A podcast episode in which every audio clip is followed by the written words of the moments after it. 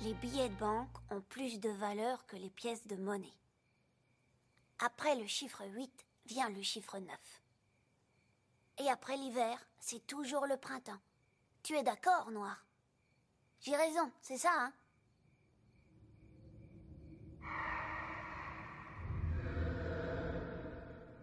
Pour la partie conseil de l'émission, je reçois Antoine, sociétaire de l'excellent podcast Parlons Péloche, avec sa cultissime chronique Pilule bleue, pilule rouge. Mais il est aussi connu dans le monde de la night sous le nom de DJ Valisman, avec son remix international Help Jeu de mots. D'ailleurs, quelques extraits maintenant. Ah oui, je m'enjaille depuis quelque temps euh, sur cette musique. C'était juste un enfant. Il Mais on reviendra là-dessus tout à l'heure. Alors Antoine, euh, déjà merci de participer à Des Coins Stables pour le, le conseil lecture. C'est un Et plaisir. euh, donc, de quelle œuvre vas-tu nous parler? Eh ben, je, je vais vous parler d'Amer Béton ou Tekken Concrete en, dans sa version originale.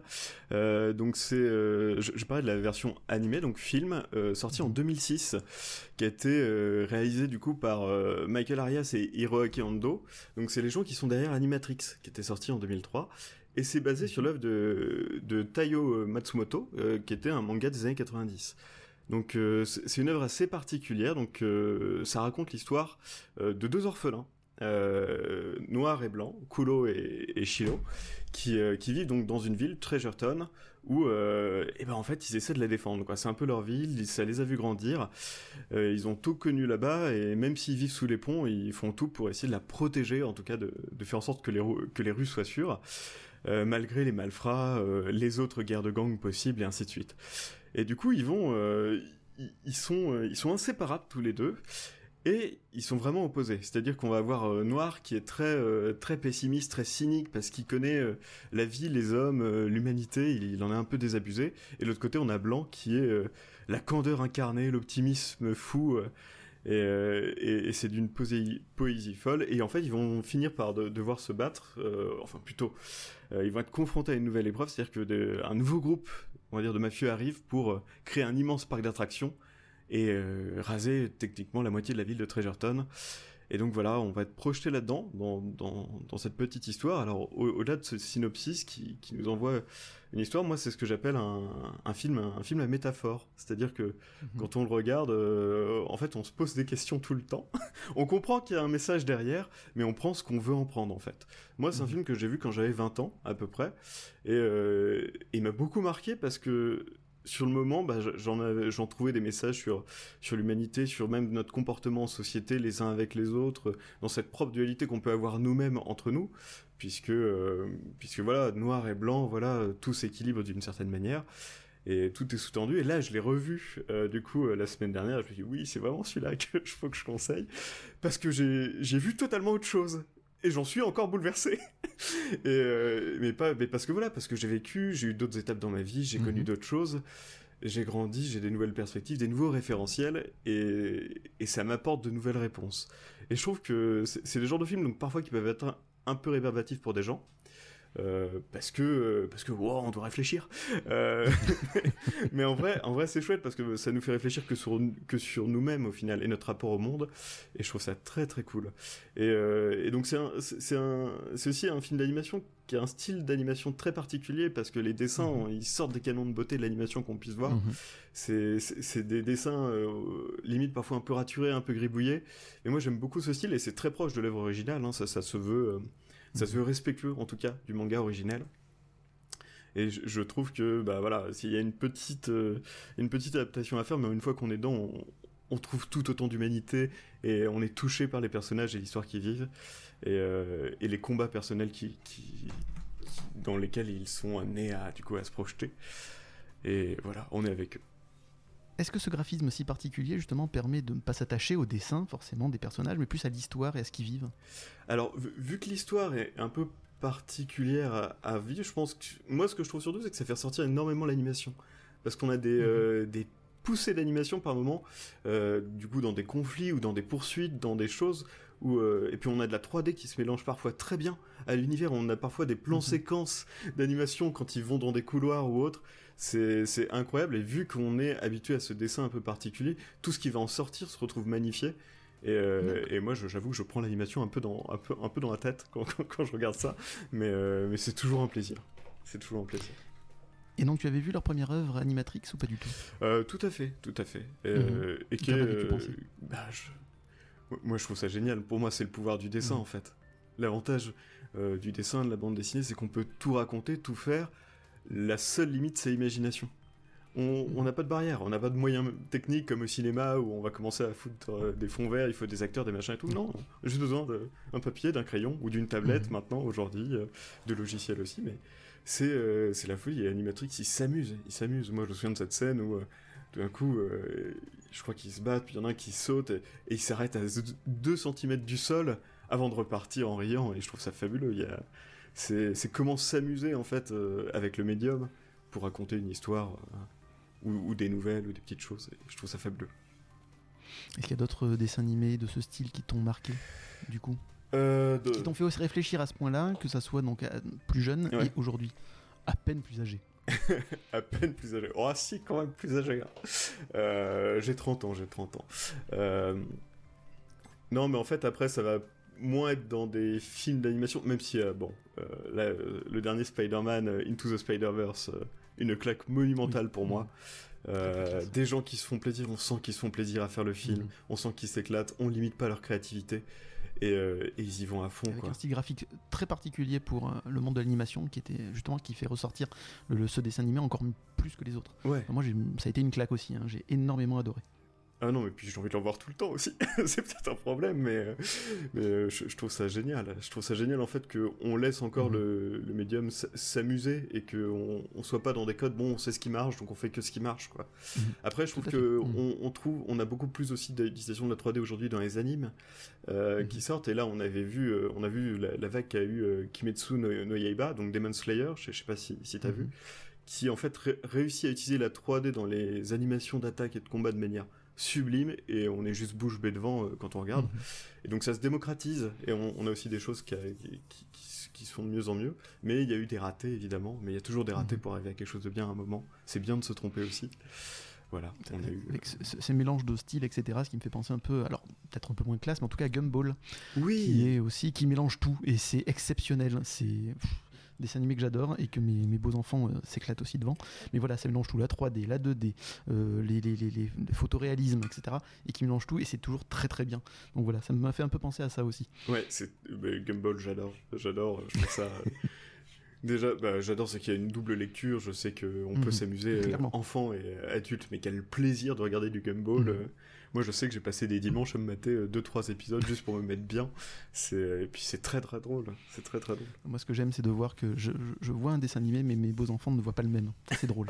ça, ça, j'aime beaucoup. Et d'avoir des doubles sens, etc. Il y a j'en parle d'ailleurs dans un spécial coup de bulle, je crois que c'était le premier, où euh, il, y a, une critique des années 90 et 80 aussi. À un moment donné, ils vont dans un espace et tout, ils voient euh, les, les, shorts trop courts, la, la coupe mulet, tout ça. les enfants, ils comprenaient pas ce que c'était. J'aurais dit, voilà, je vais vous montrer quelques photos, vous allez comprendre en fait pourquoi c'était ridicule déjà à l'époque, mais bon, c'était comme ça. Euh, euh, à partir de quel âge tu conseilles Amer Béton? Tu l'as vu à 20 ans, tu l'as vu encore à 30 ans. Est-ce que tu le conseilles pour des personnes un peu plus jeunes encore ou c'est pas la peine? Il faut vraiment avoir un peu plus de bagage, comme tu disais euh, Alors, dans, je, durant l'interview. Je le conseillerais peut-être pas à un public très jeune. Je pense mhm. qu'il faut être dans une période un peu de construction. Je dirais à partir de, de, l'adolescence. Je pense que vers 14-15 ans, ça peut déjà être mhm. assez intéressant. Et, et, après, je pense qu'un petit rappel tous les 10 ans, bah là c'est ce que je me suis dit, un petit rappel tous les 10 ans, ça peut être, euh, ça peut être très chouette. Juste pour faire le point sur soi-même et, euh, et, continuer à avancer en fait. Merci Antoine pour ce conseil, euh, mais on va pas se quitter comme ça. Euh, Antoine, est-ce que tu peux nous présenter un peu euh, le podcast Parlons Péloche et ta cultissime chronique Pilule Bleue, Pilule Rouge? Qui fait polémique visiblement hein, dans le groupe, mais nous on adore, hein, nous auditeurs. Hein. Non mais nous aussi on aime beaucoup cette chronique. donc en fait, Parlons Péloche, c'est un podcast qui parle de cinéma. On parle du cinéma genre par genre, en fait, euh, globalement par épisode, donc un épisode qui sort toutes les deux semaines. On revient sur un genre cinématographique et euh, on parle de, ce que pour nous a été ce genre quand on y a été premièrement confronté, ce qu'on ce qu'on, ce qu'il est devenu aujourd'hui en observant trois, euh, trois films sortis dans les dernières années sur ce genre-là ou dans ce genre-là. Et, euh, et, et, ensuite, on parle un peu aussi de nos références, ce qui nous permet en fait de voir un peu l'évolution aussi du cinéma, des mœurs de la société, Mhm. aussi de la façon parfois de traiter des messages ou, ou même euh, ou même juste de raconter des histoires. Et, euh, Mhm. et, et on rigole beaucoup en fait. On n'est pas du tout des experts de, de cinéma. En soi, on, personne travaille dans le milieu du cinéma. On n'a pas fait d'études de cinéma. On est des spectateurs. On a tous nos Mhm. sensibilités et, et on a tous nos façons de voir le cinéma. Et c'est aussi ces visions-là qu'on confronte. Et c'est très agréable. Vous êtes des gros consommateurs de cinéma, hein, si j'ai bien compris durant le podcast. Vous allez très, enfin à l'époque où c'était ouvert et vivement que ça réouvre, vous étiez quand même très très souvent dans les salles obscures. Bon, on y allait toutes les semaines, oui. Bah, on a nos Mhm. cartes UGC illimitées euh, à, à 21 euros par mois, euh, qui, est, qui étaient fortement rentabilisées. Mhm. Euh, bon, là, elles sont rentabilisées depuis un an, mais on espère très vite que ça réouvre parce que ça nous manque aussi. On en parle souvent, on aimerait. Euh, Mhm. parce que y a- la beauté de la salle de cinéma, c'est qu'on a tous, tout cet avant déjà. Euh, qu- Quand on est dans les sièges à attendre, on s'installe confortablement, il y a, l'ambiance, il y a, il y a les Mhm. gens aussi autour. Euh, L'expérience qui est toujours très très appréciable, grand écran, euh, voilà, euh, bon son. Effectivement, on n'est pas à la maison, on peut pas mettre sur pause pour aller aux toilettes ou aller se chercher à boire, mais mais, mais c'est ça reste des expériences folles et surtout c'est l'après. Moi, c'est l'après que j'adorais. C'était ce moment où Mhm. bah, on passe des heures et des heures à discuter. Moi, je sais que j'ai fait des séances de ciné. à- On sortait à 22h du cinéma, on allait manger un bout, et puis en fait, on continuait à discuter à côté des voitures jusqu'à 2h du mat, parce qu'on refaisait le film dans tous les sens, et... et quel plaisir en fait. Et ça, on l'a plus trop. Et ce lien social qu'est le cinéma, euh, il manque vraiment, je pense, aujourd'hui. En tout cas, à nous, il nous manque. Quel est pour toi le, ton style préféré au cinéma? Ton genre Et ben, euh, bah, en vrai, je... c'est vraiment le film d'animation en plus. Mhm. J'en rate Ah, aucun. Ça tombe bien. dès, dès qu'il y a un film d'animation, moi j'y vais Mhm. parce que euh, je sais pas, je c'est peut-être aussi une période qui me parle beaucoup. J'ai- J'aime beaucoup euh, tout ce qui est tout ce- comment on veut parler aussi à l'enfance, comment on peut être Mhm. pédagogique. euh, à la fois euh, bah, dans les messages qu'on veut véhiculer comme dans, dans les histoires. En fait, moi j'ai toujours aimé les histoires, j'adore ça, ça me passionne, j'en lis tout le temps, je... c'est mon passe-temps, c'est vraiment tous les médiums qui peuvent me fournir des histoires, je les consomme. Et euh, un peu trop peut-être, mais mais euh, mais voilà, c'est Une saine occupation. c'est- vraiment quelque chose euh, d'excellent et je trouve que le film d'animation a, a- a ça de beau, c'est que bah on peut s'adresser à différents publics, on peut être subtil, on peut on peut faire plein de choses et surtout on- voilà, moi je ressens tout de suite quand un film d'animation veut peut-être qu'on a mis des standards trop de- depuis depuis quelques années, mais quand quand le film d'animation se contente parfois de, de juste essayer de de complaire à un public ou à un style marketing ou je, je sais pas trop, on va dire que quand je sens en fait que c'est moins de la création que plus de la commande, Mhm. euh, là je le sens et c'est ça qui me gêne en général. Mais euh, Mhm. c'est vrai que je suis un gros consommateur de films d'animation. hein. Ça, c'est venu avec le temps, je suppose, de voir le côté assez mercantile en fait de certains films d'animation. Au début, tu étais plutôt client, ou même déjà à l'époque, tu arrivais à voir que un film d'animation était de moins bonne qualité quand il voulait parler justement à certaines personnes bien catégoriques, Euh, une, Oh, une bah, bonne le- catégorie de personnes. Le, le début des années 2000 des péri- de, de Disney quoi. Mhm. on sentait que qu'ils avaient perdu un peu la fibre. euh, On raconte des belles Mhm. histoires, on veut faire rêver des enfants, quoi. On veut, c'était Mhm. juste, on veut vendre des jouets, techniquement pour moi. Enfin, je l'ai vécu comme ça, Mhm. euh, et ça m'a un peu dégoûté. Alors après, il y avait des petites pépites, on avait les Indestructibles, et puis de l'autre côté, il y avait DreamWorks qui sortait, des Pixar aussi, donc on a du Shrek et autres. Euh, mais voilà, c'est vrai que que, que c'est venu déjà, déjà en grandissant, euh, peut-être aussi parce que été très vite plongé dans la lecture, très jeune. Mhm. Et du coup, euh, bah, moi, ce que j'aime, c'est les histoires, c'est pas ce qu'on me voit à côté, en fait. Donc, euh, c'est pour ça, même quand je joue à des jeux vidéo ou autres, euh, quand on me parle, oui, ces graphismes sont magnifiques, je fais, mais je m'en fiche, je veux que l'histoire soit bonne. Soit bonne. Euh, Ça peut être, Exactement. ça peut Mhm. être du photoréalisme. Si l'histoire est pas intéressante, j'ai pas aimé. Donc, Mhm. donc voilà. On n'a pas préparé cette question ensemble, mais quel est ton meilleur souvenir au cinéma? Est-ce que c'est aussi un film d'animation ou est-ce que c'est un autre film? Euh, bah après, après je compartimente un peu tout, j'avoue, dans ma Mhm. vie, ou du moins dans mes souvenirs, dans ma façon d'interagir avec mon passé.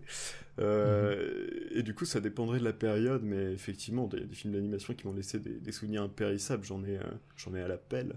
Euh, et puis après, pff, non, en fait, je pense que dès que je pleure au cinéma, c'est que Mhm. l'histoire m'a touché et, et je, Mhm. je pleure beaucoup trop. Je suis un peu sensible, donc euh, je pleure à plein de petites choses. Euh, le, ce qui me fait toujours le plus pleurer, je pense, c'est le déni à chaque fois. Le déni d'un Mhm. personnage face, euh, enfin, je sais pas, à la mort, à la vie, au conflit, Mhm. euh, à tout ce qui l'entoure. Euh, peut-être parce que ça, ça, révèle des failles, peut-être. Mhm. Donc on est d'accord que tu n'avais plus une goutte d'eau dans ton corps après avoir vu là-haut, du coup. Absolument pas. Et dès les premières 5 premières minutes. ah alors ça, mais qu'est-ce que c'est fabuleux. Ça, je trouve. Ah euh, ça, c'est la maestria pour moi. C'est euh, mhm. pas besoin de paroles. Pourquoi, pourquoi mhm. s'embêter? 5 minutes juste d'expression de, visage, de, de musique douce.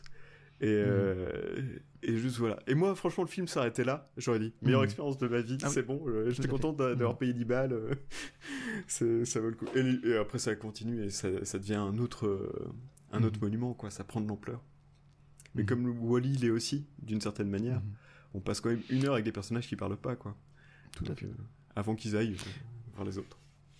Moi là-haut, je l'ai pas aimé uniquement parce que j'ai pleuré toutes les larmes de mon cœur aussi. et donc voilà, c'est pour ça que je ne l'aime pas. Après, on a soif. C'est un très très bon dessin animé.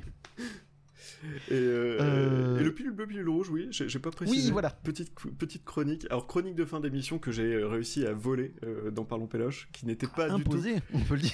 Imposé, qui n'était pas du tout censé être ce que c'est aujourd'hui. Alors, le principe est simple c'est je prends.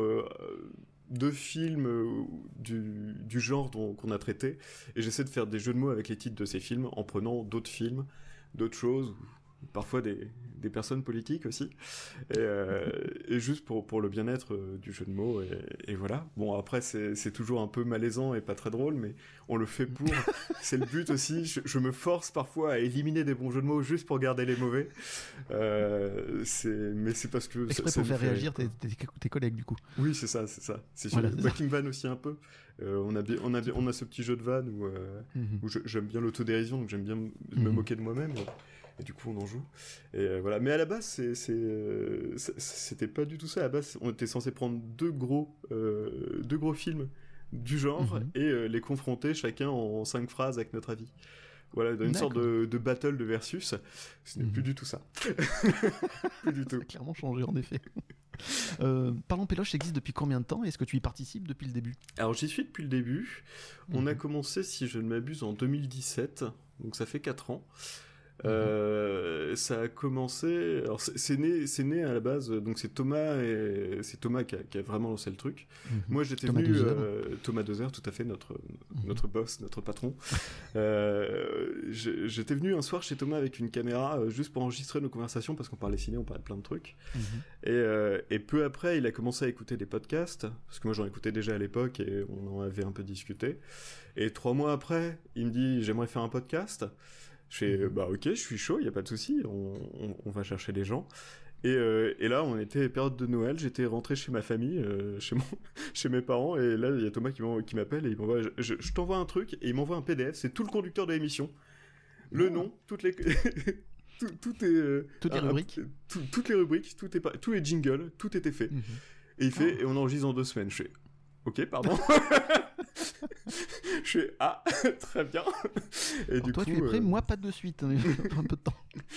Et du coup, euh, du coup, j'étais, mais Thomas il est très très fort là-dessus pour se lancer dans mhm. des projets et y aller à fond. Euh, c'est un, c'est un génie, hein, c'est un acteur. un sacré bosseur aussi. Hein. Mhm. Alors que moi, je, je, suis du genre à toujours tout repousser au lendemain, gros procrastinateur de base. Euh, ça s'entend parfois sur certains pilules bleues, pilules rouges qui sont faits juste avant, mais mais c'est pas tous. Non, maintenant, je les prépare beaucoup plus, mais, mais on, on s'amuse, c'est le principal. Donc en 4 ans, est-ce que tu as vu donc l'émission évidemment évoluer et, euh, Tout à fait. Comment tu la trouves désormais? Quel regard tu portes en fait sur l'émission d'il y a 4 ans et celle d'aujourd'hui? On a bien, on a bien évolué. Mhm. c'est bien. Non mais en plus j'ai dû toutes les réécouter récemment euh, à mhm. plusieurs reprises. Euh, euh bah, pour un, pour un petit travail que, que j'ai envie de faire. Donc, euh, donc voilà. Et, et, du coup, j'ai vraiment vu à quel point on, bon, on a changé le format. Au tout début, c'était 10 films qu'on voyait. Maintenant, on est mhm. passé sur 3 films. Au début, c'était mensuel. Maintenant, on est euh, bimensuel, du coup, deux fois par mois. Mhm.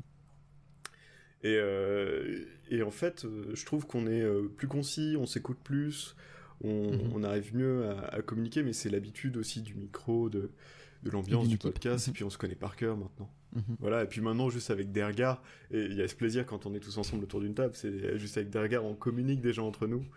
Et parce qu'on que bah voilà, c'est on est entre amis et, et c'est un plaisir mhm. fou. Est-ce que d'ailleurs tu peux nous présenter un peu l'équipe de Parlons Péloche? Ah, Bien sûr, donc on, on, a Thomas, Thomas Dozer, notre, notre grand patron, euh, donc, euh, donc qui, est, qui est humoriste, euh, voilà, maintenant il, il, est humoriste, il travaille aussi pour Amixem sur YouTube. Mm Euh, ouais, depuis, depuis un an maintenant, je pense. Euh, ensuite, on a, on a Tristan. Tristan, qui est un ami euh, de, de Thomas, qu'il a connu au lycée et qui se sont recroisés ensuite plus tard dans. Parce qu'ils ont bossé dans la même boîte. Mhm. Ensuite, on a Béa, Bé- Béatrice, qui est. euh, qui est donc euh, qui est donc ultra cultivée en cinéma. Elle a une Mhm. DVD tech magnifique. Elle a, elle a une sensibilité folle pour des films. Euh, moi personnellement, je l'adore, elle est passionnante. Et euh, donc euh, Thomas, Béa et moi, on s'est tous rencontrés parce qu'on faisait de l'impro théâtrale à Lille dans une troupe d'impro qui s'appelle la Ligue d'improvisation lilloise amateur. Mhm. Et, et du coup, on... voilà, c'est comme ça que techniquement on a été recrutés. Et on avait Kamel aussi au début dans l'équipe qui venait Mhm. aussi de, de la Lila. euh, avec nous. Et maintenant, on va avoir, euh, on, on- on a Fouad qui a rejoint l'émission. Mhm. Donc euh, Fouad, euh, pareil, très grosse culture ciné, un grand passionné. Je crois que j'ai jamais connu quelqu'un qui a lu autant, autant de livres sur le cinéma. Mhm. Je- voilà, si moi ma passion c'est les histoires, lui c'est vraiment sa passion c'est le cinéma et, et tout Mhm. ce que tout ce qu'il y a dedans. Euh, et qui est passionnant, qui euh, qu'on avait rencontré parce que d'ailleurs David aussi, euh, qu'on a rencontré parce que il y a une émission de radio sur Radio Campus Lille, euh, donc euh, à Lille Mhm. puisqu'on est à Lille dans le Nord, euh, qui s'appelle Les Aventuriers des salles obscures, qui a lieu le samedi le samedi après-midi. Et ils ont ils faisaient partie de l'équipe. Et ils nous avaient Christophe Dorden qui qui du coup présente l'émission, nous avait invité à, à venir dans, dans une émission. Et c'était Thomas qui avait allé et puis il avait rencontré Fouad, ils avaient bien accroché. Et David pareil, voilà, David notre trublion, notre notre petite boule d'amour à nous, euh, voilà c'est c'est quelqu'un d'extrêmement généreux et et extrêmement drôle, même s'il est un peu potache et un peu, euh, euh, mais on l'aime, on l'aime énormément. voilà. D'a- D'ailleurs, à Lille, si je ne me trompe pas, c'est quand même une sacrée pépinière de podcasts de talents. Il y a Adopte-moi. euh, adopte, ah, Adapte-moi si tu peux. Adapte-moi si tu peux. Euh, Il y en a d'autres aussi. Je, je- sais que j'en ai entendu plusieurs. C'est c'est fou. Vous êtes un peu rencontrés. Vous... Il y a une sorte de communauté podcast à, à Lille ou pas du tout? Alors, euh, eh ben, entre Lillois, euh, alors, pour le coup, on, On va dire le nord de la France du coup. hein. Ouais, ouais, on, on est dans le Nord, c'est- vrai, on pourrait Mhm. se rencontrer, mais c'est vrai qu'en fait, si on s'est rencontrés, c'était par le biais d'autres rassemblements Mhm. plus généraux, euh, notamment les, remplace... les, les remplacements. les remplacements. Euh, non, les rencontres qu'avait organisé euh, Podcastéo, euh, Mhm. qui est un collectif de podcasts sur Paris. Du coup, on descendait sur Mhm. Paris et c'était là qu'on a rencontré beaucoup de podcasts aussi, lillois. Euh, et d'autre part, euh, il y a aussi beaucoup de podcasts en Bretagne, euh, très chouettes, Mhm. et, et un peu partout en France. Et non, mais c'est un beau milieu parce qu'au final, c'est juste des gens qui ont envie de partager une passion. Et, et du coup, c'est toujours des gens sympas. Voilà. Mhm. Antoine, quelle est la BD le dessin animé qui t'a fait devenir fan de ce genre? Alors, en dessin animé, quand j'étais plus jeune avec ma sœur, on décrochait pas Mhm. de, de Ulysse 31 et des Mystérieuses Cités d'Or, Ah. les deux, La base. la base. Euh, on adorait ça. Euh, et après, en bande dessinée, mon père en avait beaucoup, euh, tout ce qui était Astérix, Tintin et autres, mais ce qui m'a glué en fait aux bandes dessinées, et ce qui fait que je pense, je n'ai jamais arrêté de lire depuis, c'est l'Incal de Jodorowsky. Donc avant l'Incal, après l'Incal, l'Incal, l'Incal Lumière, l'Incal... Mhm. J'ai tout lu. Ça m'a... En fait, c'était au CDI de mon lycée. J'avais une heure de perm, j'y allais, ils avaient des BD, je vois l'Incal, je commence, premier tome. Euh, je suis resté plus longtemps que prévu. Mhm, clairement. Et après, je, je crois que j'ai dû euh, lire tout ce qu'ils avaient en un mois, à peu près. Mhm. Euh, à chaque récré ou autre, j'y allais. C'était incroyable. Je trouve que c'est une histoire folle. Euh, je trouve que et aussi la case des métabarons, hein, évidemment, tout ce qui en découle. Et c'est comme ça que j'ai mis un pied là-dedans, parce que pour moi, avant les bandes dessinées, quand on lit des Tintins, quand on lit des, euh, des Astérix ou autres, c'est une histoire en un tome. Mais là, c'est une Mhm. histoire qui se suit, et je me suis dit, ah, ça peut être comme les romans que je lisais en fait depuis déjà Mhm. quelques années, où je lisais des grosses sagas, et je me disais, fabuleux. Il y Mhm. a ça aussi en bande dessinée en fait. Et du coup, c'est là que j'ai après j'ai commencé à lire Black Sad et puis euh, et puis on part euh, et après on, on- on comprend qu'il y a des tas de grands noms qu'on connaissait pas et puis euh, Mhm. je commence à lire Unky Bilal et puis et puis c'est parti, on fait les 13, on fait tout et, Mhm. et- et on enchaîne. Et, euh, Je peu remarque que t'es pas après- passé par la case manga du coup. Ah si, totalement, juste après. Ah, Juste après. Ouais, non, voilà, ça. T'as commencé par des BD et quand même des BD assez réputés et qui sont pas si simples pour pour des ados, je trouve quand même, Ouais. parce que même l'Incal, il y a aussi du double sens, il y a aussi euh, un peu de sexe, on peut le dire quand même. hein. Oui, Il y a- puis, euh, ouais. effectivement, il y a de la classe, pas donné à tout il y a le de monde la lutte de comprendre. classe, il y a, des Exactement. Il y a des, il y a des Tout à fait. Et puis les graphismes aussi, il faut aussi faire. C'est pas non plus euh, Et- pour, pour- pour le- les enfants, faut ça s'accrocher. Mais euh, ouais, t'es pas passé par la case au début, en tout cas par le manga. T'es passé par des BD bien spécifiques comme ça. Ouais, ouais, et le, le manga arrivait juste après, euh, en parallèle, et, euh, mais ça c'est grâce surtout à Internet qui, qui m'a Mhm. permis en fait de voir mes premiers animes en fait. À l'époque Mhm. sur Dailymotion où les, les épisodes étaient sous-titrés par des équipes bénévoles et qui mettaient les épisodes sur Dailymotion et j'ai découvert les Mhm. animes comme ça et puis j'ai dit je vais lire les bouquins en fait. Mhm. Et, euh, et j'en ai acheté beaucoup trop. Encore, toutes mes économies partaient, euh, partaient, euh, partaient dans des mangas ou, ou des bandes à dessinées. tu as combien dans ta collection du coup? Oh, euh, bah, je sais pas, en... je dois être aux alentours de 200, 250 mangas, ça va. Mhm. Ça va, je me suis arrêté. oh, c'est- pas très bien, mais à une époque, je lisais plus des scans, on va dire, qui étaient Mhm. euh, Oui, les bah oui. versions euh, bénévoles. euh, pareil, euh, pas vraiment rémunérées pour l'auteur. Mhm. mais c'était aussi beaucoup de séries qui n'étaient pas adaptées en France, ou du moins pas importées. Euh, maintenant, ça, ça s'est bien réglé, mais bon, je fais ça avec les webtoons maintenant qui sont pas encore très bien ad- adaptés, mais j'en consomme aussi beaucoup. Donc, webtoon, c'est euh, globalement des, des- des mangas qui peuvent se lire euh, principalement sur téléphone, qui sont des adaptations de web novels, Mhm. donc des nouvelles que des gens écrivent toutes les semaines un, un petit chapitre, et, et depuis des années, il y a des gens ils ont dit mais on va mettre ça en image, et donc Mhm. voilà. Et c'est fabuleux, et donc je- pareil, je, là je lis. euh, donc là c'est en train de se démocratiser, il y a des plateformes qui deviennent euh, payantes et qui rémunèrent les auteurs, et ça c'est très très bien, Mhm. euh, qui arrivent en France et c'est très chouette. Voilà. Mais ouais, non, les, les mangas c'est- c'est c'est fou, c'est génial. J'ai découvert en fait Mhm. tout le Japon à, à partir de là, et leur façon euh, d'écrire des histoires qui n'est pas du tout comme l'Occident, où la psychologie du personnage c'est 100% de, de, de notre histoire, quoi.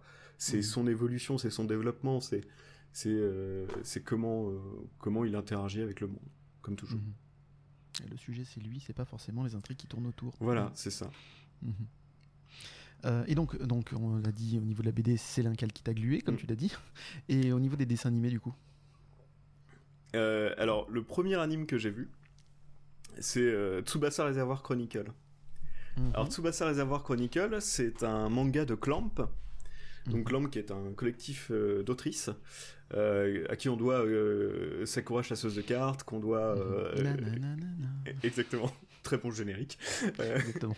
et très belle, très belle voix. Chanteuse, oui. XXXolic et ainsi de suite. Mhm. Et, et j'étais, j'ai été totalement ébahi par ça. Et après, je suis passé sur des choses comme Kiba, comme. Euh, après One Piece, One Piece est arrivé. J'ai découvert One Piece principalement par l'animé. Et, et pareil, quelle, quelle expérience incroyable. Et, euh, et, et puis ça continue. J'en, regarde encore aujourd'hui. euh, j'ai mes petites adresses pour. pour voir qu'est-ce qui sort, les petits plannings, chaque mois je regarde Mhm. s'il y a des nouvelles séries qui peuvent m'intéresser. Et, tous les styles, tous les styles, que ce soit du shonen, du seinen, du shoujo, euh, Mhm. moi du moment qu'il y a des personnages et de l'émotion, ça me va. Voilà. Mhm. Vraiment. Parlons Péloche, comme son nom l'indique, est une émission qui parle du 7 art. Et donc, quel est ton film d'animation favori? Pourquoi? On en a un peu parlé, euh, c'est Wally, c'est Ce Wally. serait pas Toy Story Ah non, non, non. Non. Euh, Toy Story, Toy Story, euh, je, je l'ai vu jeune, j'avais beaucoup aimé, et comme tous les enfants, je me disais, eh, pourquoi pas, ça peut être vrai, tout ce qu'on ne voit pas existe peut-être. Euh, c'est vrai, mais Wally, Wally m'a laissé un- une trace indélébile au, au fond de mon âme, parce que c'est tout ce non-verbal, quoi, comme on a dit un peu Mhm. avant, c'est une heure de, de juste de froncement de sourcils, de cinq mots pour communiquer, et ça fonctionne, Mhm. et et euh, on est avec ces personnages, et puis graphiquement, ça a été pareil, euh, tellement net, tellement classe, et on, Mhm. on sortait pour moi d'une période où euh, bah, les Shrek, ils ont pas très bien vieilli. les- Il y a beaucoup de films d'animation des, des années début 2000, moitié 2000, qui ont qui pas très bien vieilli, parce qu'on est dans la 3D Mhm. qui s'installe, mais qui est pas encore perfectionné. Et Wally arrive avec les valises, et dit, en fait, ça, maintenant, ça va être euh, notre standard. et on va partir de ça. Et euh, on a la scène avec l'extincteur dans l'espace qui est, euh, qui est juste Mhm. folle.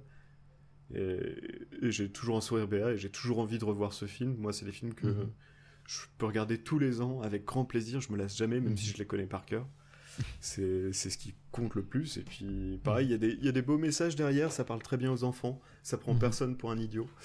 Et, euh, et c'est que de la, que de la gentillesse. Et, Mhm. Et c'est doux. c'est doux.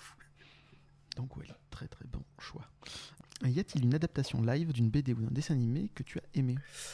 Alors pour le coup, j'avais envie de parler un peu de Watchmen de Zack Snyder. Mhm. Euh, parce que pareil, c'était ma porte d'entrée des comics. Avant, Mhm. j'avais jamais lu un seul comics. J'ai vu Watchmen en 2009. Et, Et tu euh, commences par le meilleur. hein. Et du coup, j'ai acheté tout de suite, quoi. J'ai acheté direct, j'ai lu, c'était... euh, la lecture était aussi géniale que le film. Mhm. Et je trouve ça beau parce que j'ai toujours un, un peu tendance à critiquer, les, à critiquer les adaptations parce que je trouve qu'on n'arrive pas forcément à en sortir le meilleur. Mais alors là, Mhm. pour le coup, euh, j'étais sur le cul parce qu'il donne envie aux gens en fait de s'intéresser euh, à, à cette histoire et c'est génial. C'est juste des gens Mhm. fous en collant qui, qui faisaient en gros des braquages et d'autres gens fous en collant disent on, on va les arrêter. Mhm. ça part de ça, c'est juste euh, la, la- la folie à son paroxysme. Et, euh, et c'est- et je trouve que c'est un très bon contre-pied de toutes les choses de super-héros qu'on puisse avoir, quoi. C'est c'est pas des super-héros, quoi, c'est juste des gens tarés. et euh, et j'aime bien ce côté un peu réaliste, à part Docteur Manhattan, évidemment, mais, Mhm. mais sinon, ils sont tous très réels, très réels. Et euh, ouais, non, et pour le coup, bah, après, Zack Snyder, il a fait des choses euh, plus ou moins discutables, mais ça, Mhm. ça, pour moi, ça reste une, une très bonne pellicule à regarder, une très bonne péloche. Euh, Absolument. c'est c'est magnifique. Je, je pense que je répète quasiment à tous les épisodes, vu qu'on revient souvent sur Watchmen, qui est quand même une œuvre euh, bien bien particulière et bien bien importante dans le monde du comics et de l'animation. Euh, mais moi, voilà, moi, ce qui m'avait plu, c'était de voir des super-héros pas comme d'habitude, c'est-à-dire des super-héros où ils sont purs, ils sont voilà, on veut y ressembler, on veut être comme eux, ils nous poussent au meilleur, etc. Et en fait, non, un super-héros peut avoir des faiblesses, peut avoir ne, ne pas être forcément non plus un, un type très très bien, etc. Et c'est ça que j'avais aimé dans, dans- dans Watchmen. Et, et ça casse un peu un euh, cette morale aussi qu'on a souvent de le héros ne doit Mhm. jamais euh, évincer son adversaire. Euh, Batman euh, ne s'est jamais débarrassé euh, de ses adversaires. Bon, même si pour Tout moi il doit jamais se débarrasser du Joker parce que tout le monde est d'accord, ils forment une paire. C'est de même face d'une même ça. pièce, Mhm. mais mais voilà, c'est vrai qu'il y, a- il y a tout ce, toute cette on va dire ce qui n'est pas une bonne cohérence scénaristique de toujours laisser les méchants s'en sortir. Exactement. Euh, pour toi, quelle est la pire adaptation BD au cinéma et pourquoi Dragon Ball Evolution? Alors, j'ai- alors tu m'as envoyé question avant et qu'est-ce que j'ai ri en lisant ça Parce que bah, normalement, instinctivement, j'aurais dit Dragon Ball Evolution, mais du coup, je suis allé en chercher une dernière, une plus récente qui m'a vraiment énervé. Et pour le coup, j'étais vraiment énervé. C'est l'adaptation euh, Net- Netflix de Death Note. Mhm. Euh, parce que euh, voilà, on parlait de personnages, les personnages c'est important, et là c'est comme s'ils avaient pas compris les personnages quoi. C'est il y a un manque de respect total. C'est-à-dire que euh, ils font passer, en fait, c'est qui, ben même comme pour Dragon Ball Evolution, c'est qu'ils le transforment Mhm. en teen movie. Mhm. Et euh, parce qu'ils se disent, ah le public, bon c'est des mangas, c'est de la bande dessinée, donc c'est pour les adolescents quoi.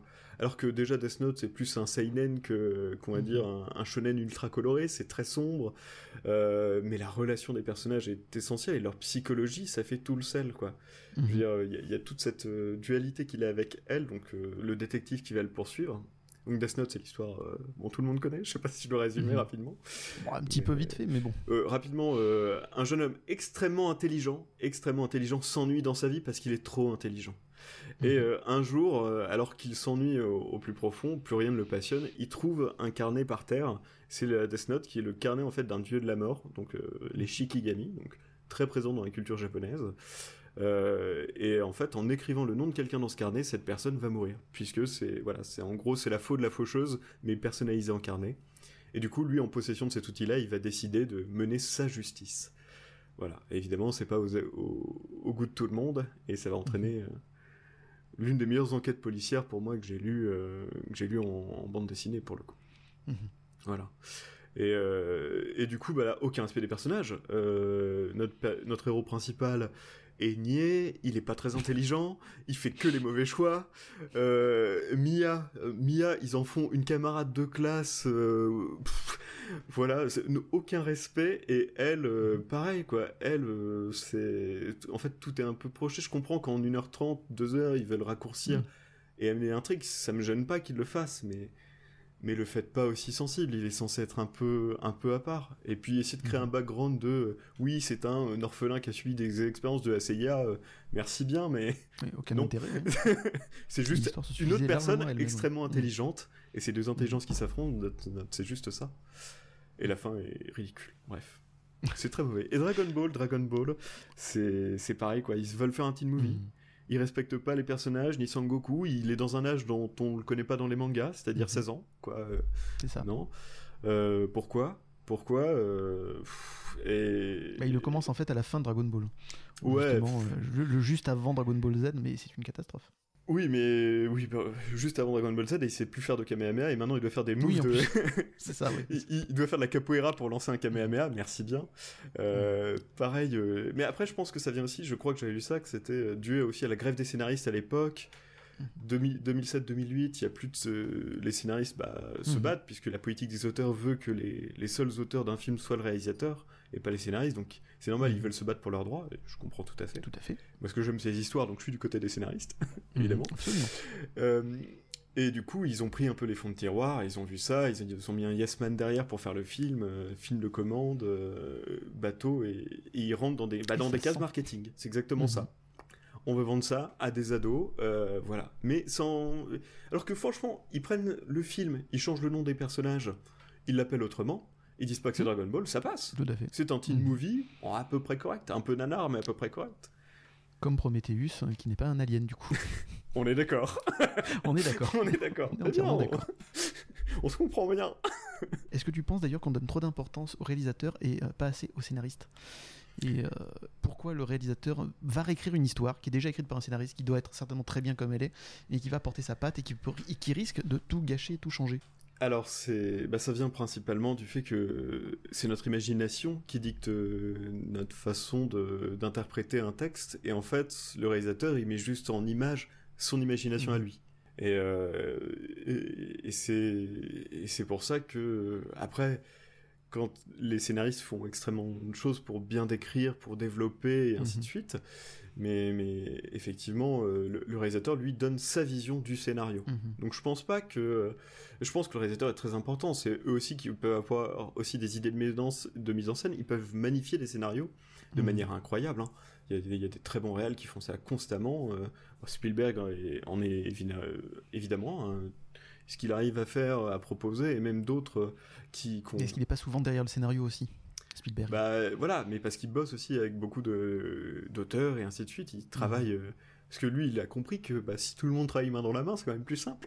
Mhm. Plutôt qu'avoir bah, d'un côté des gens qui écrivent, d'autres euh, qui réalisent, euh, d'autres qui produisent, et, et ouais, dans un schéma de hiérarchie triangulaire, alors plutôt qu'être à l'horizontale, où chacun peut avoir un peu la vision du projet pour avancer ensemble, quoi. Mais euh, c'est c'est vrai que c'est toujours un imaginaire qui prime. Mais ça se voit d'ailleurs, euh, alors moi je sais que ça me fait ça, quand, quand je regarde les Harry Potter, parfois je me dis, ah il devrait y avoir cette scène-là, mais en fait pas du tout. C'est une scène que moi j'ai imaginée quand je lisais les Mhm. bouquins, mais qui n'existe pas dans le film. C'est très marrant à- de voir aussi comment mon imagination du coup a accepté les codes Mhm. du cinéma et créé des petites réalisations euh, dans son coin. Coup, je sais qu'il y a des scènes qui n'existent pas quand je regarde les films. Maintenant, ça me frustre un peu. On est d'accord.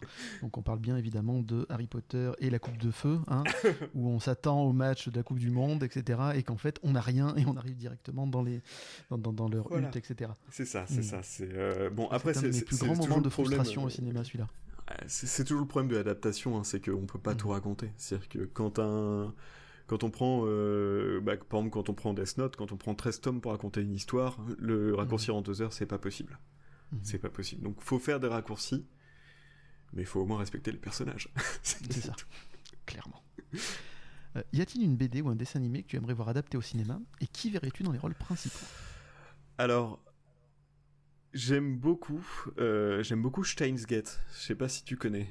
Non, ça ne dit rien. Alors Steins Gate, c'est- un, c'est un manga, c'est un anime aussi euh, que je te conseille fortement, euh, de Mhm. science-fiction, de science-fiction, qui raconte l'histoire d'un d'un petit savant fou euh, qui globalement arrive à créer une une Bon, je, je vais faire. un- C'est pas tout à fait ça, on, on va un peu me dire, mais pour faire simple, pour l'expliquer, il va créer une sorte de voyage à, mon- à remonter le temps à partir d'un micro-ondes, quoi.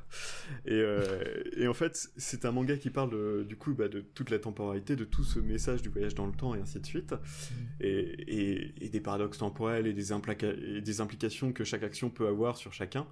Euh, et c'est c'est fabuleux. Alors, ça commence par lui qui va tout simplement. euh, euh, je- si je me souviens bien, à une exposition, parce que ça fait un petit moment que je l'ai pas vu, et puis un satellite s'écrase dessus, et puis en fait, euh, on verra que non, mais pourquoi? Et tout se passe pas, le temps s'arrête d'une certaine manière, ils croisent des gens qui sont morts, mais en fait ils sont pas morts, et, et voilà. Mhm. Et du coup, tout se mélange avec euh, tout un petit côté derrière, petite vibe. euh, sur des vieilles théories du complot des débuts des, des années 2000 et, et autres, et c'est Mhm. assez marrant, et c'est vachement bien, et je pense que ça ferait un super film euh, sur le voyage dans le temps. Personnellement, euh, j'adorais le voir au cinéma.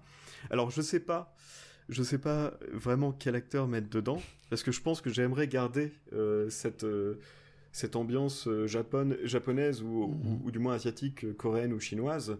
Donc plutôt, euh, voilà. Alors moi j'adorais que ce soit réalisé par Bong Joon-ho personnellement, celui qui est derrière Parasite euh, et Memories of Murder, euh, parce qu'il a le talent pour raconter des histoires qui, qui ont ce ton un peu de science-fiction qui s'inclut dans le réel. Euh, Voilà, parce qu'il est dans notre monde contemporain et voilà, on a juste ça qui arrive en plein milieu, paf, et tout change pour lui. Et euh, lui et ses amis, parce qu'il a évidemment ses acolytes. Et, et c'est fabuleux. Donc, euh, gros conseil aussi, euh, Shane's Gate. Voilà. Je mettrai évidemment quelques photos et les liens vers cette œuvre-là sur l'Instagram de l'émission. Y a-t-il un personnage de dessin animé ou BD à qui tu aimerais ressembler Alors, j'aimerais bien ressembler à Saitama de One, Punch, de One Punch Man. Parce que déjà. Le, le euh, chauve, du coup. Être chauve, c'est plus 5 en charisme, déjà de base. Euh, et je suis euh, totalement, euh, totalement fan de ce personnage, quoi, parce qu'il est, il a ses- il a une forme de désinvolture. Ça y est, en fait, il, il a plus d'adversité. Il veut juste vivre une vie tranquille. Mhm. Et est-ce que c'est pas tout ça qu'on veut, quoi? Juste être peinard? Et, euh, et bon, si c'est juste faire 10 km de course sans abdos, sans pompe et, sans squat, je suis chaud, quoi. Mais euh, évidemment, tout gravite autour de lui, tout a de l'importance Mhm. pour les autres, mais jamais pour lui-même. C'est ce décalage qui crée euh, aussi une grosse dose d'humour dans One Punch Man et le Mhm. contre-pied de dire bah on n'a pas la progression du personnage, on n'est pas dans cette euh, parce que le- c'est c'est souvent un thème qui est récurrent, on va dire euh, la persévérance, la volonté. Mhm. euh, il faut faire euh, aller au-delà des épreuves et ainsi de suite. Là, pas du tout. il est déjà au top niveau et euh, il veut juste jouer aux jeux vidéo et, et- et manger et boire Et avec ses amis, quoi. Mhm. Je vais dire, mais c'est ça aussi que je veux faire de mon passe-temps. Exactement. Euh, quel est ton auteur favori Euh, alors pour le coup, bah, ça c'est parce que j'en suis toujours pas sorti et que j'attendrai Mhm. toujours la fin comme beaucoup, mais c'est Chiro Oda.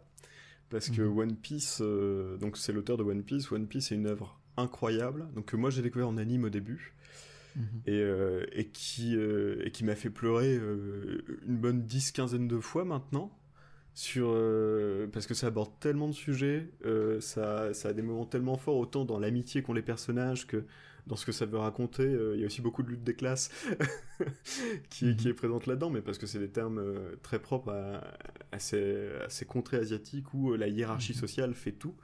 Euh, dans voilà tout est dé- déterminé déterminé par son, son- sa classe sociale donc c'est normal qu'ils en parlent et, euh, et c'est juste incroyable Mhm. et tout, on a le, le sentiment que tout est prévu depuis 20-30 ans à chaque fois qu'on lit un nouveau chapitre on a ou un nouveau tome on a vraiment l'impression que mais il a parlé de ça il y a 15 ans et maintenant ça a un impact mais c'est incroyable je trouve ça fou je trouve ça totalement fou, euh, cette capacité euh, d'écriture, de jamais nous ennuyer. C'est-à-dire que Mhm. même dans des arcs où on sent qu'il y a un peu plus de faiblesse, on va dire, sur... C'est un peu longué sur des moments, derrière il, il nous sort l'apothéose, quoi. Il, il nous donne encore plus envie de lire et de remettre le pied à l'étrier. Il arrive à nous... Il nous a créé des archétypes de personnages dans tous les sens, et il en a encore à nous montrer. Je, je, sais- je Mhm. sais pas où il a toute, toute cette imagination. Je suis très jaloux, en fait. j'aimerais, j'aimerais pouvoir imaginer comme lui et créer des histoires pareilles parce que c'est, c'est fabuleux. D'ailleurs, c'est quoi l'arc de One Piece qui t'a le plus marqué? Euh, ah, bah, j'avoue que bah, quand, ils vont attaquer la marine, euh, euh, quand, quand ils vont, euh, bah, je- je- quand on perd un personnage important, on va dire, Mhm. au sein de l'histoire, c'est- vraiment, c'est le moment de transition, c'est c'est là où, où là pour le coup, je, je crois que j'ai passé une heure à être au fond quoi. J'étais Mhm. j'étais triste. on avait perdu quelqu'un de fabuleux euh, qu'on n'avait pas vu assez d'ailleurs à mon goût. on voulait juste en voir plus et et voilà. Et après tous les personnages sont en plus éparpillés très rapidement. Et on va les retrouver plus tard, mais c'est vraiment, c'est, vraiment la phase de transition. Je trouve que c'est Mhm. l'une des meilleures transitions qu'on a réalisées, parce que dans beaucoup de mangas, on a ces moments où euh, allez hop, on se sépare, puis on se retrouve deux ans, trois ans plus tard. Mhm. Mais là, je trouve que ça a été fait de manière magistrale après un moment fort. Et euh, ce qui permet aussi à chacun de faire son deuil d'une certaine manière. Mhm. Et je trouve ça très beau aussi sur euh, bah, la psychologie que ça, ça, ça, ça véhicule. C'est-à-dire qu'on laisse les personnages guérir avant de nous les remontrer. Et... Enfin, moi, je l'ai ressenti comme ça. Et c'est vrai. C'est vrai, quand on est confronté à la mort, c'est compliqué. Parce que la mort, c'est toujours un problème pour. Mhm. euh, Ouais, la, la mort, c'est jamais un problème pour nous, c'est toujours un problème pour les autres. C'est pour ceux qu'on laisse, Mhm. quoi. Donc voilà. Exactement. Si tu avais la chance de le rencontrer, hein, donc l'auteur de One Piece, euh, quelle serait ta première question? C'est quoi le One Piece?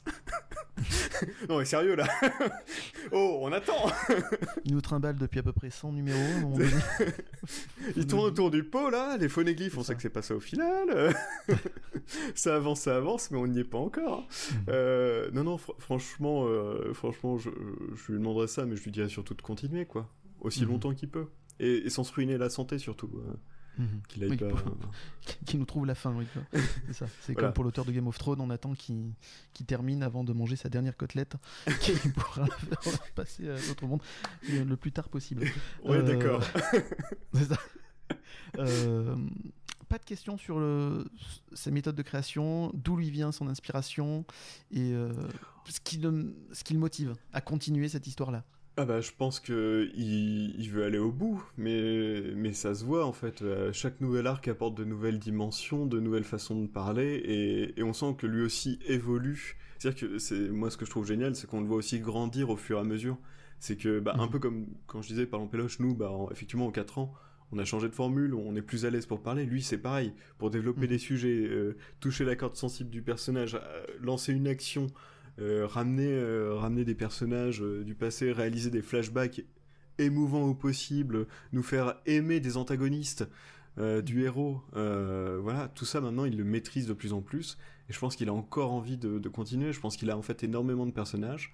Et plutôt que faire comme certains auteurs qui créent plein de séries au fur et à mesure, euh, lui il se concentre sur une et il veut tout faire dedans. Donc tant Mhm. qu'il n'aura pas tout fait, je pense qu'il s'arrêtera pas. Et je pense que ses inspirations, bah il y a beaucoup de choses qui viennent. euh, honnêtement, moi je, vu que j'ai commencé à lire beaucoup de mangas des années 80-90 ces dernières années, je trouve qu'il y a beaucoup de choses qui viennent de là.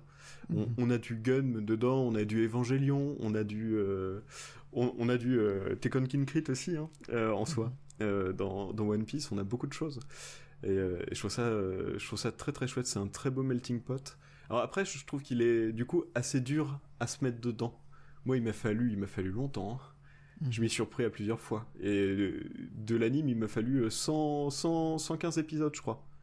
Quitter, euh, quitter l'arc d'Arabasta pour euh, commencer à rentrer dedans. Mhm. Mais j'ai persévéré. Oui. C'est euh, ce que me disent beaucoup de personnes aussi. Moi, j'ai toujours pas commencé, j'avoue, j'ai honte. C'est vrai. Comme je n'ai pas du tout accroché non plus à. Ah oui, comme euh, comment ça s'appelle le truc des titans là. Euh, Euh, Attack on Titans Voilà, c'est ça. Ça aussi, j'ai eu, j'ai du mal et j'arrive pas à m'y mettre, mais il faut que je me force hein, aussi. Je, je vais Bah, voir ce que les après- autres voient dans la qualité de ces deux œuvres. Mais, Après, les ouais, goûts de chacun, quoi. Ça m'a pas marqué. les, les Mhm. goûts et les couleurs. hein. Il, il se peut qu'il y ait des œuvres qui, qui ne te plaisent pas. Moi, moi par exemple, euh, Mhm. j'aime bien Dragon Ball, mais je suis pas un grand fan. Mhm. Voilà. Parce que t'as 10 ans de moins que moi. C'est pour ça. Bah, en fait, j'ai vu qu'un épisode de Dragon Ball quand j'étais petit.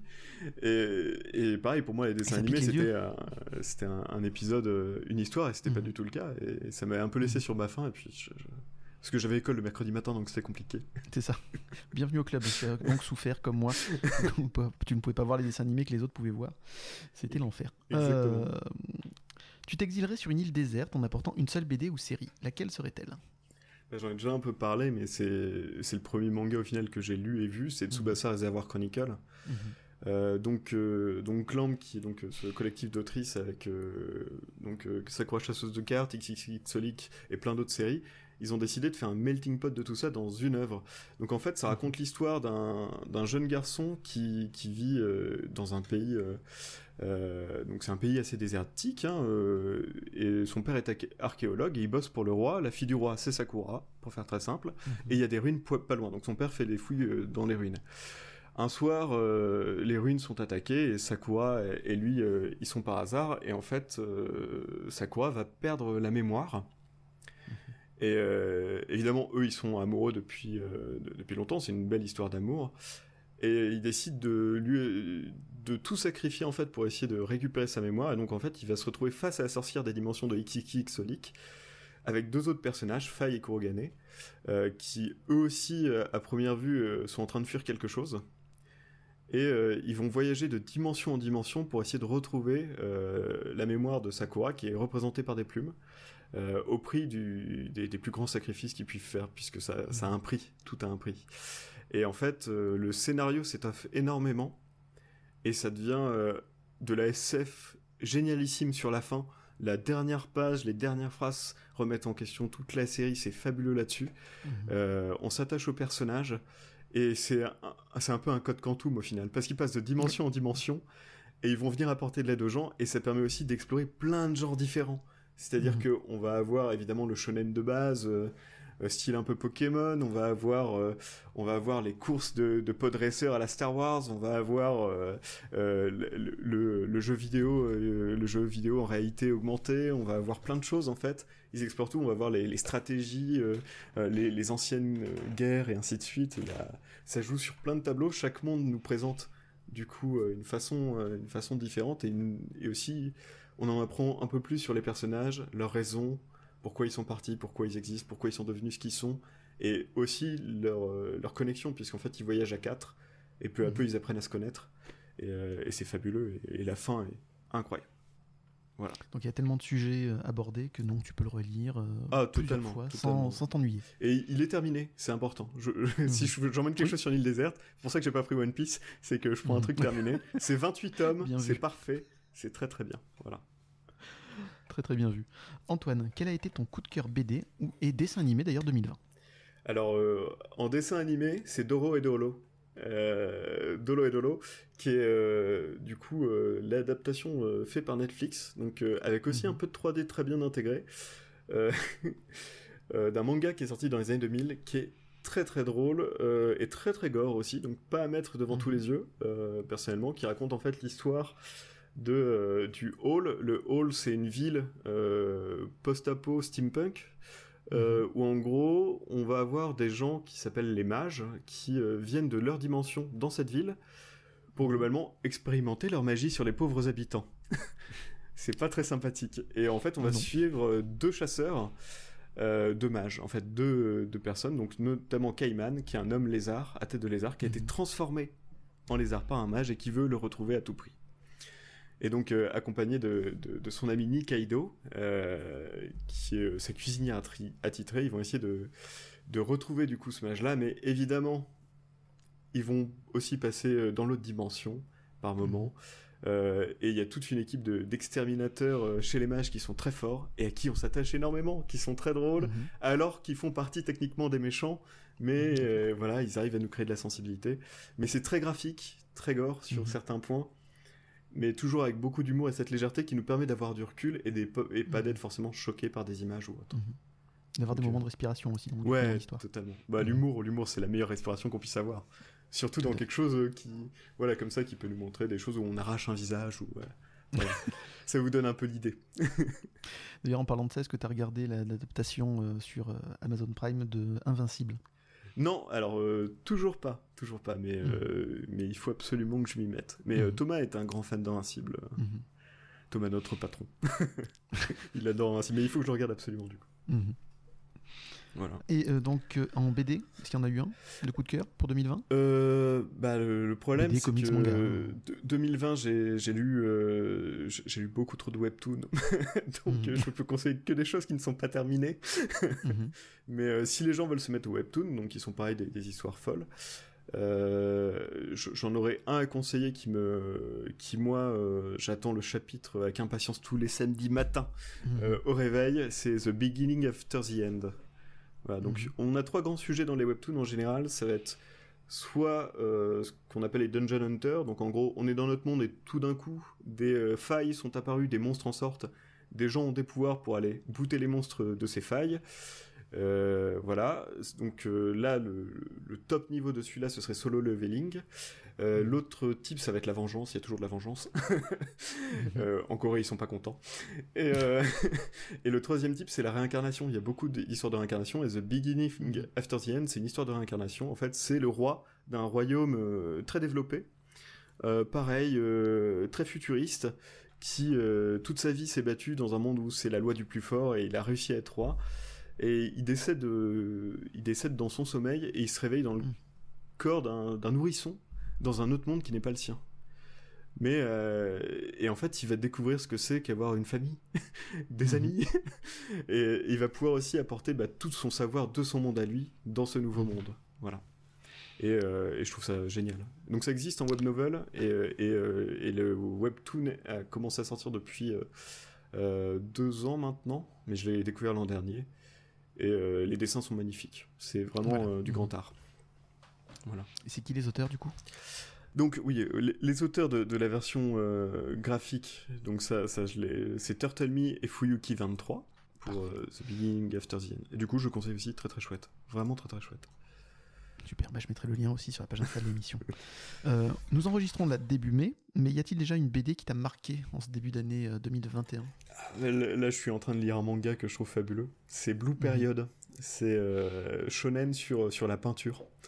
Mhm. Ça, aussi, les Japonais ils sont vachement forts pour nous faire aimer des, choses euh, dont on ne pense pas, que ce soit euh, certains mhm. types de sport ou de la cuisine, ils peuvent faire des choses incroyables avec. Et ben là, c'en est un sur la peinture. C'est un adolescent bah, qui, s'ennuie un peu, qui, veut juste rentrer dans les cases. Euh, et, c'est tellement touchant parce que il arrive enfin à exprimer ce qu'il ressent plutôt qu'être une sorte d'invisible, à juste être, voilà, pas être embêté par les gens, juste être normal, quoi il commence à, en fait, il apprend ses émotions par, par l'art et, euh, et ça me touche énormément. Voilà, je trouve ça, mhm. je trouve ça très beau, euh, très chouette. Les dessins sont aussi très très chouettes. Et, euh, et il est ultra touchant ce, ce personnage. Donc voilà, dans Blue Period. y a-t-il un auteur méconnu que tu aimerais nous faire découvrir? Alors ça, c'est un petit plaisir. c'est Satsuki Yoshino. Euh, qui est euh, donc mangaka, euh, qui n'a qu'une œuvre, mais que j'adore. C'est ba mhm. Balakamon. Donc Balakamon, ça, ça raconte l'histoire d'un calligraphe d'une qui a 23 ans. donc la calligraphie est un art aussi au, Japon, hein, où il y a mhm. des expositions de calligraphie. Et un jour, il fait un burn-out et il frappe, il frappe quelqu'un qui est pas content devant une, une de ses œuvres. Et du coup, euh, son manager décide de l'envoyer sur une petite île au large du Japon, paumé, euh, en gros en convalescence. Et hmm. là-bas, il va se lier d'amitié avec en fait les, villageois de l'île, et il va vivre des histoires euh, rocambolesques avec Nalu, qui est une petite fille qui est juste à côté, et, très vite ils, vont devenir amis, et en fait, pareil, il va redécouvrir en fait euh, ce que c'est euh, que de vivre euh, que vivre des moments chouettes. Et c'est un manga qui moi et, c'est la façon qu'a écrire qu'a d'écrire Satsuki Yoshino qui me fait sourire constamment. Dès que je lis un, chapitre on a la banane on, on, est, on est heureux en fait. J'ai jamais ressenti autant de joie qu'en lisant ce manga. Parce que chaque chapitre, on est content. À chaque fois qu'il se passe des petites péripéties, ça se résout bien, mais d'une manière tellement agréable euh, et, avec tellement de, tellement de beauté que, que c'est délicieux. Voilà. Il est donc au scénario et au trait. Tout à fait, les deux. Ce qui nous vaut, euh, qui nous vaut euh, une œuvre complète mhm. en 18 tomes qui, est, qui est géniale, génialissime. Voilà. Sorti entre 2009 et 2018 de mémoire. Mais, mais c'est vraiment très très bien. Donc ça fait quasiment une heure qu'on parle ensemble oh. et je remarque donc que tu es très attiré par les euh, dessins animés et les mangas qui sont euh, qui, donnent des émotions. Et euh, à aucun moment donné tu parles de City Hunter et Angel Earth du coup qui moi et Angel Earth en tout cas le, manga qui m'a fait le plus pleurer. Il n'y a pas un chapitre où j'ai pas ma larme à chaque fois donc et, bah, ça m'étonne. Et eh ben écoute je n'ai pas lu Angel Earth. D'accord. Et donc, il rentre tout de suite dans ma petite liste de recos. Et euh, je me ferai un plaisir de le lire euh, très rapidement. Et euh, si je lâche des larmes, je t'envoie des messages tout de suite. tu seras le premier prévenu. si je suis vidé de toutes les larmes de mon hmm. corps, euh, je, tu seras le premier. C'est pas à ce point-là, mais ouais, il y a des moments où, bah, de toute façon, euh, on sent que Tsukasa Ojo, euh, pour terminer le cycle City Hunter, mm. Nicky Larson a voulu mettre plus en avant le côté émotion que l'humour et que l'action, etc. Donc ça se ressent énormément. Et oui, moi j'ai eu ma larme quasiment à chaque fois sur, sur, chaque chapitre, sur chaque arc en tout cas. Donc tu, tu m'en diras des nouvelles. Ah, avec plaisir. Depuis la création de Parlons Péloche, quel a été le plus beau commentaire qu'on a pu vous faire? Alors, euh, on a beaucoup de commentaires extrêmement sympathiques. Les gens sont, Mhm. sont trop gentils avec nous, déjà. Euh, surtout avec ma chronique. Incroyable. beaucoup trop gentils. Et, euh, et non, non, glo- globalement, je, je pense que les, les plus beaux compliments qu'on ait eus, et ceux qui nous ont le plus touchés, en tout cas Tho- Thomas et moi, c'est à peu près sûr, c'est ceux des gens qui nous disent ça nous a donné envie de faire du podcast nous aussi. Mhm.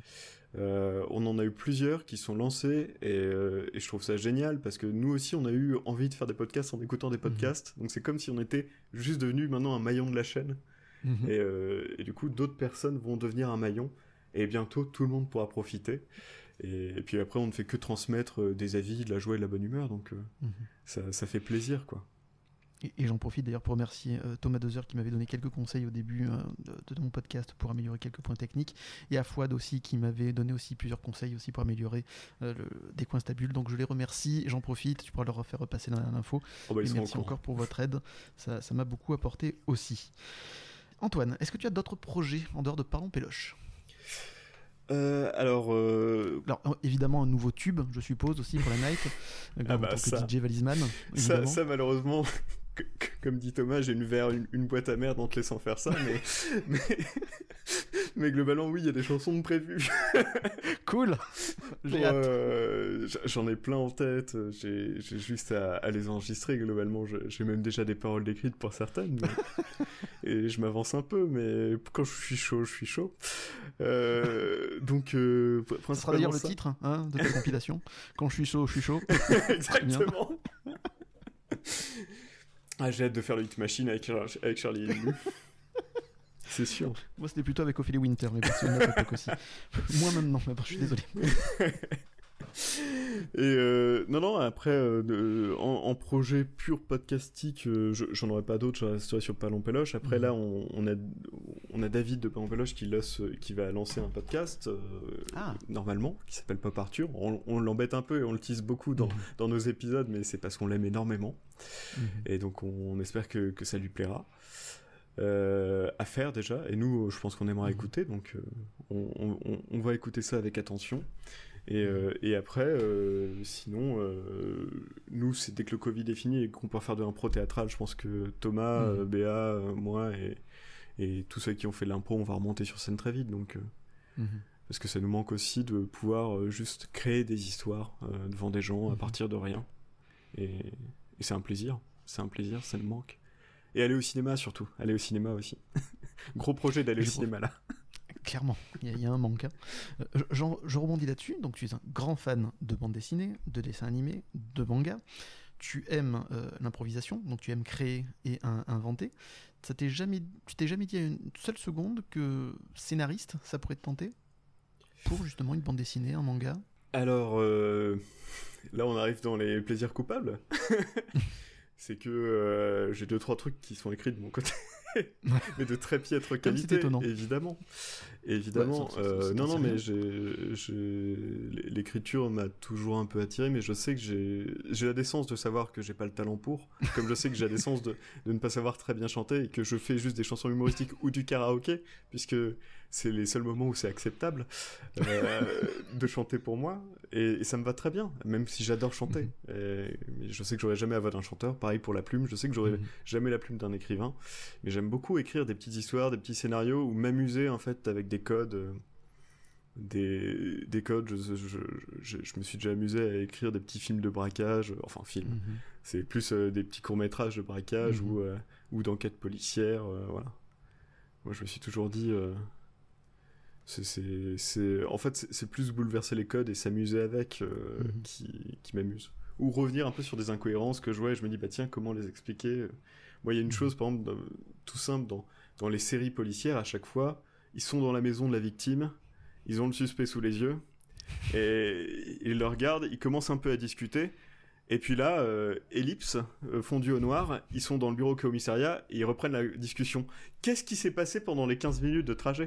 Et du coup, je m'étais amusé à écrire ça une fois en imaginant plein de trucs. Et, et voilà, c'est juste jouer sur ces petites choses qu'on voit pas, qui n'ont aucun intérêt, honnêtement, Mhm. juste à part euh, passer un bon moment et un peu de la gymnastique de l'esprit. Voilà, c'est plus une petite gymnastique, mais, mais c'est vrai que scénariste, euh, très beau métier que je respecte énormément, mais c'est- c'est- ce sera jamais, euh, ça sera jamais dans, j'aurai jamais le talent pour. Alors, donc tu es clairement atteint par le syndrome de l'imposteur, ce que je vois. donc qu'est-ce qui te tout. ferait passer donc ce cap-là pour que tu, tu oses proposer et, euh, et ben, sauter le pas du coup? Euh, non, parce que je, je pense que scénariste c'est un métier avant tout, et moi j'ai déjà un métier que j'adore et qui est déjà euh, ma plus grande passion. Donc j'ai cette chance-là dans ma vie de faire le métier que j'aime et que j'ai toujours voulu faire. Et du savoir coup, un peu plus ou c'est secret? Euh, non, non, je suis ostéopathe. Voilà. D'accord. Hmm. Je, je suis ostéopathe. Mon, mon rôle, c'est d'être une sorte de garagiste, mais pour le corps humain. Euh, je fais en sorte qu'il y ait la bonne quantité, qualité de mouvement. Et, Mhm. et voilà, moi qui adore les histoires, bah, en fait, euh, j'ai la, la chance de pouvoir. euh, que, que les gens partagent leur histoire avec moi euh, tout le temps, Mhm. tous les jours. Et, euh, et c'est génial, on, on découvre, on découvre jamais mieux la nature humaine qu'en essayant de la soigner, donc c'est fabuleux. Mais euh, Mhm. non, je, donc je suis ostéopathe, ouais, et c'est un chouette métier. J'adore ça. Et donc c'est pour ça que je me vois pas partir vers d'autres professions. Et je pense que pour être scénariste, faut s'y mettre à plein temps. Un peu comme quand Thomas a voulu Mhm. être humoriste, il a globalement quitté son job pour s'y mettre à plein temps Mhm. parce qu'il faut. Euh, il faut se donner les moyens aussi euh, entièrement. Euh, je pense que j'aimerais pas faire les choses à moitié d'une certaine manière. Mhm. Et c'est pour ça que quand j'écris des petits trucs de temps à autre, c'est généralement quand je m'ennuie. Le Covid. Et et- et c'est pour moi, c'est pour moi, c'est pour moi, et je les mets de côté. Et quand Mhm. six ans après, je, je les relis, je rigole, je passe des bons moments, je vois toutes les erreurs et je vois à quel point il y a des choses qui vont pas du tout. Mais c'est pas grave, Mhm. ça m'a fait plaisir à moi. Et, et voilà, c'est très égoïste. hein. C'est très égoïste, Oui. c'est très très chouette. Ça me va, ça me va d'être égoïste aussi un peu. Et il faut de temps en temps. Euh, Antoine, avant de nous quitter, quand tu ne participes pas à Parlons Péloche et quand tu ne fais pas donc ton métier d'ostéopathe, euh, que fais-tu? Quelles sont tes autres passions? Et bah, En dehors de la bande dessinée du coup Bah en fait, euh, ça va rester euh, les films, les séries, Mhm. les jeux vidéo, globalement. Tous les médiums, euh, tous les médiums qui, qui transmettent l'histoire, vraiment. Là, je suis en train de faire It Takes Two avec, avec un ami, qui est un jeu à faire en Mhm. coopération. Tout à fait. Et c'est incroyable de créativité, c'est fabuleux, c'est génial. On, on a un sourire comme des enfants. Mhm. Euh, hier, on a joué pendant, pendant 6 heures d'affilée, on, est, on était comme des enfants, on avait le sourire jusqu'aux oreilles, on Mhm. est émerveillé partout, on retombe dans, dans tout ça. ça. En gros, ça raconte l'histoire de, de deux adultes qui se retrouvent projetés dans le décor de poupée et qui vont passer en fait euh, d'univers en, en univers juste pour pouvoir euh, revenir à leur état d'origine. Mhm. Et il y a un petit texte sous-jacent, évidemment, plutôt sur les histoires de couple, évidemment. Mais euh, c'est tout le propos du, film euh, du, du film. Ouais, voilà, pour moi, c'est un film. Voilà, je le vis comme un film. C'est Mhm. vraiment une expérience folle. Mhm. Mais euh, l'ingéniosité derrière, je, je trouve ça fabuleux. Ça, ça me fait vivre des émotions fortes Mhm. et folles. voilà. J'aime beaucoup, ouais, j'aime beaucoup trop le jeu vidéo aussi. Je passe beaucoup de temps sur des, Mhm. sur des gros RPG de 80 heures, 100 heures, ça me dérange pas. Je lis tous les textes. euh, Je passe 12 plombes dans les bibliothèques de The Witcher euh, à lire les bouquins. Ah oui. ouais, c'est- Mhm.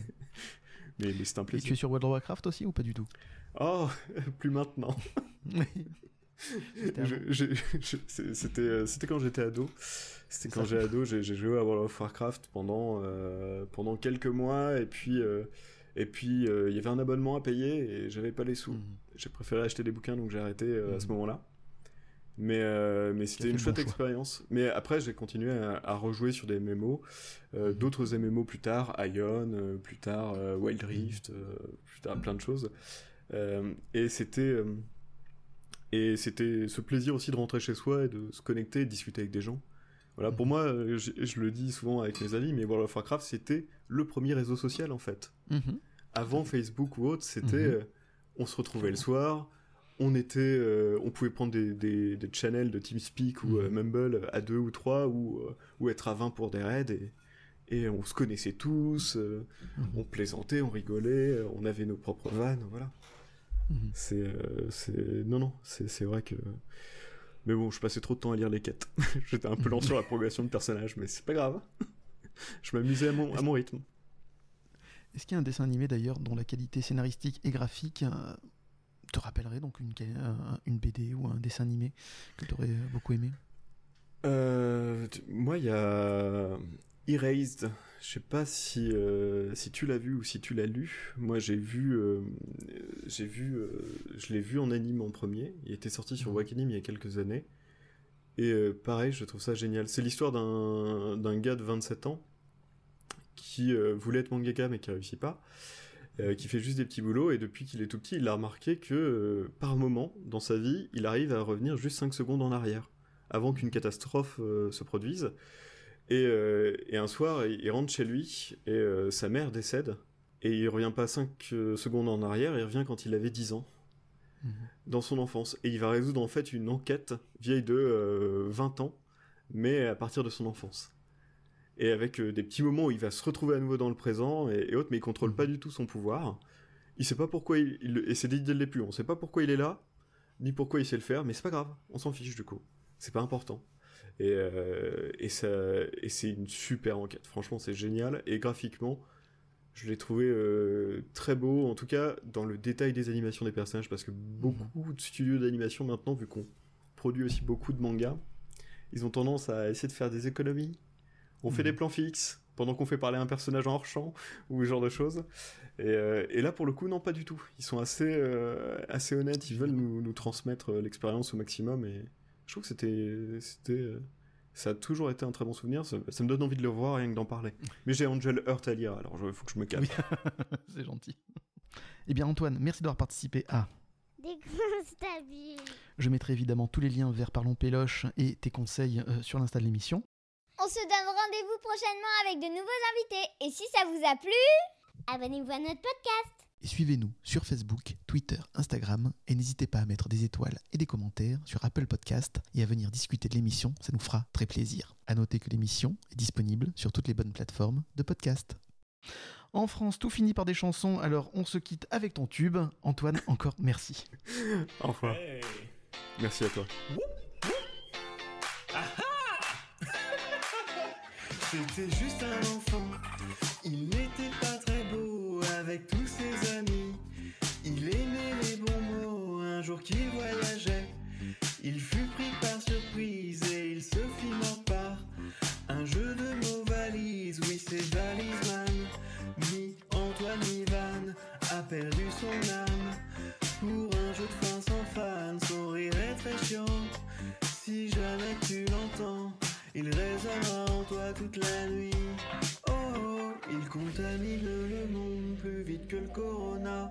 Et tous les auditeurs hurlent alors d'une même voix.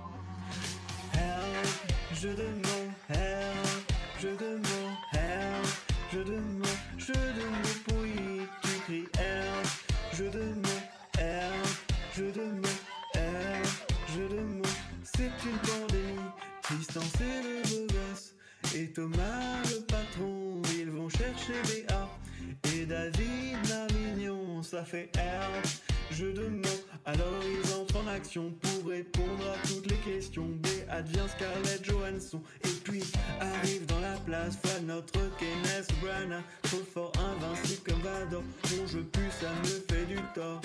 Antoine est enfin détruit et tombe sur le sol. Il forme le meilleur podcast d'Interpol.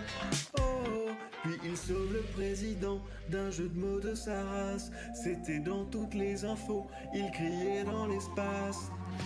Help, je demande help, je demande help, je demande, je demande pourri, tu cries help, je demande help, je demande help, je demande,